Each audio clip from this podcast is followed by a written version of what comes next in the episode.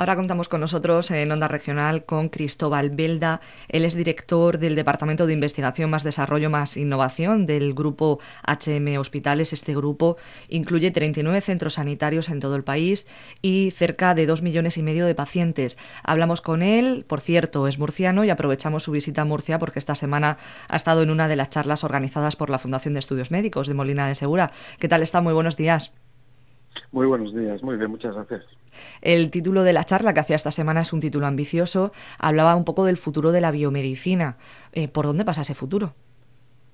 Yo creo principalmente que ese futuro pasa por eh, que realmente las organizaciones, los estados, los sistemas sanitarios seamos capaces de prepararnos para integrar todos los avances tecnológicos que son verdaderamente disruptivos en nuestra forma de entender la medicina eh, hasta ahora. Yo creo que pasa eh, por eso y, eh, y, esencialmente por adaptar nuestra cultura sanitaria a esos nuevos a esos nuevos avances.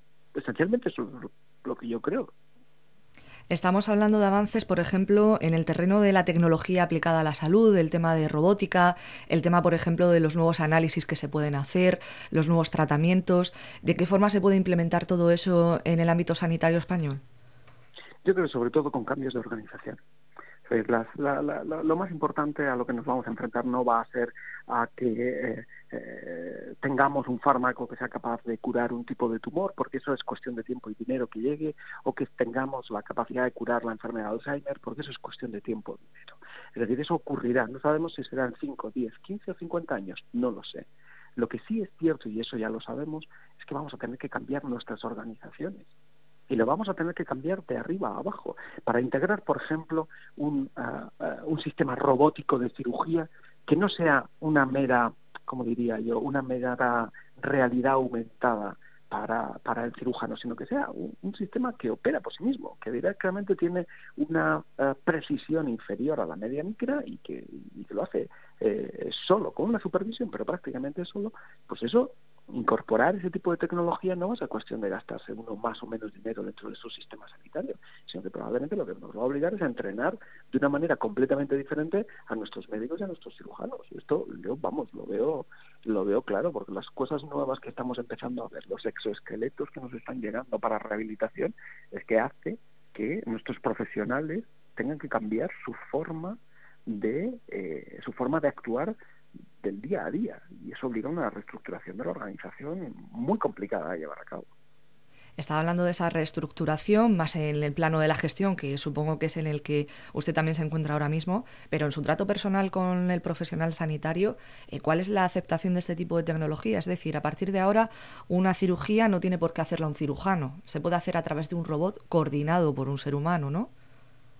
Hoy día todavía eso no es posible todavía eso no es posible. En breve va a ser posible y es absolutamente eh, inevitable. Yo creo que los profesionales, y por lo menos los profesionales con los que nosotros eh, trabajamos, que hoy día pues prácticamente en nuestros centros eh, estamos alrededor de los 7.000 mil profesionales, la realidad es que lo ven todos con un gran interés, ¿no? Y, y yo creo que todo el mundo tiene muchas ganas de que este tipo de innovaciones se vayan incorporando y se vayan haciendo cotidianas dentro de nuestra eh, actividad diaria. Yo no veo grandes resistencias a título individual. ¿no?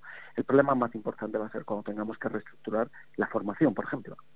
La formación de, nuestros médicos tendrá que cambiar y cambiará por completo. Ahí es donde vamos a encontrar un reto eh, y una probablemente una, una resistencia que no va a ser fácil de no va a ser fácil de, resolver probablemente porque las estructuras tampoco son fáciles de modificar no no hay, no hay nada más conservador si me permite la expresión que, que un hospital pero bueno intentamos cambiarlo en el plano del hospital, de esa gestión que usted va liderando, pero suponemos que también en el plano de la formación mm, más básica del médico, no ya en el plano de la universidad.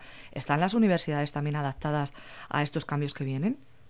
Yo creo que poquito a poco se van adaptando, ¿no? Eh, así hoy, por ejemplo, eh, podríamos pensar que el entrenamiento de los médicos a través de simuladores es algo como muy, como muy, eh, como diría yo, como, como fuera de lugar, ¿no? Pero, pero claro, imagínese qué es lo que ocurriría si los pilotos de un Airbus 320 no recibieran entrenamiento periódico para aterrizar en condiciones muy complejas pues tendríamos un problema y, lo vemos como muy natural, ¿no?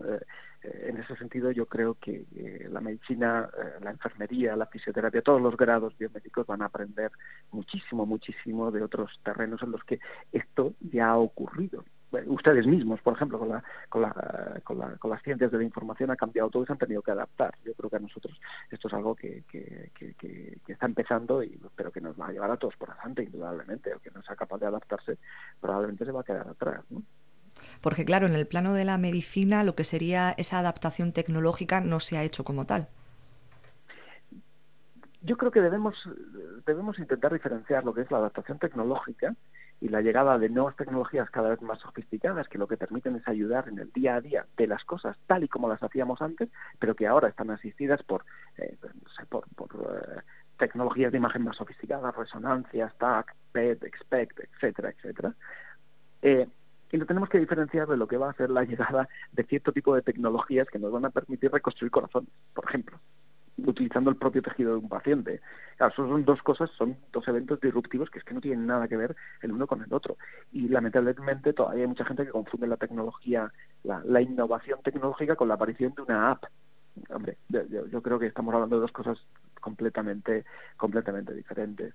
Eh, ese tipo de, eventos disruptivos verdaderos de verdad, de verdad, de verdad, como puede ser, ya digo, la, reconstrucción de un corazón o la reconstrucción de un hígado a través de medicina regenerativa, eso va a ser muy complicado de incorporar porque tiene que haber cambios regulatorios, tiene que haber cambios arquitectónicos dentro de los propios hospitales. Es decir, en ese sentido yo creo que todavía, todavía estamos empezando. ¿no? ¿Y cuándo prevé que llegue eso realmente a la sanidad española? Eh, a la sanidad del mundo, no a la española. Sí, sí. Gracias a Dios la sanidad española es una de las mejores sanidades del mundo. Yo no digo nunca la mejor, porque dices la mejor en comparación con qué o con quién, ¿no? Pero, pero probablemente desde el punto de vista de, una sanidad universal es de las mejores de, las mejores del planeta y esto es algo es un reto que, por ejemplo, eh, la Unión Europea desde el punto de vista legislativo todavía eh, está empezando a plantearse ciertos dilemas sobre el uso de ciertos de ciertos tejidos y de cierto tipo de eh, de células que procedentes de un ser humano tienen que ser modificadas para poder reconstruir órganos. Es decir, que eh, nos quedan ámbitos regulatorios muy, muy macro, muy macro todavía, como para poder llegar a esto. Pero lo que sí es cierto es que los hospitales, las instituciones sanitarias, los sistemas sanitarios, nos tenemos que preparar para esto, y, eh, porque el día que llegue, el día que sea inevitable su implantación, nuestros ciudadanos lo que se merecen es que hayamos hecho los deberes, pues pues unos cuantos años antes, ¿no? Para poder, eh, para poder prestarles ese servicio que al fin y al cabo es nuestra obligación, ¿no? Estamos hablando más bien desde el tema de la gestión de los recursos humanos, pero todo esto cuesta dinero y cuesta muchísimo dinero. ¿La sanidad española está preparada para asumir ese coste económico?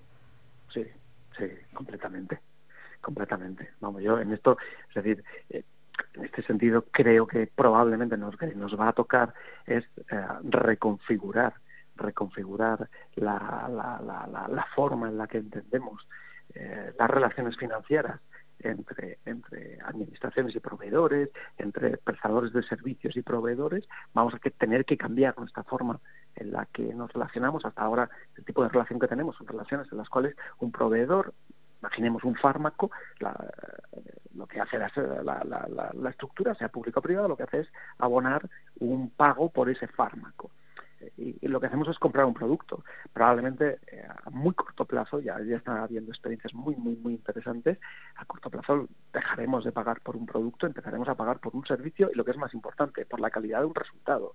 En el momento en que empecemos a plantearnos los pagos por resultados, probablemente las cosas empezarán a, financieramente probablemente tendremos una perspectiva eh, completamente completamente distinta. No tiene sentido pagar 5, 6 mil, 8 mil, 10 mil euros por un tratamiento al mes si ese tratamiento no va a funcionar.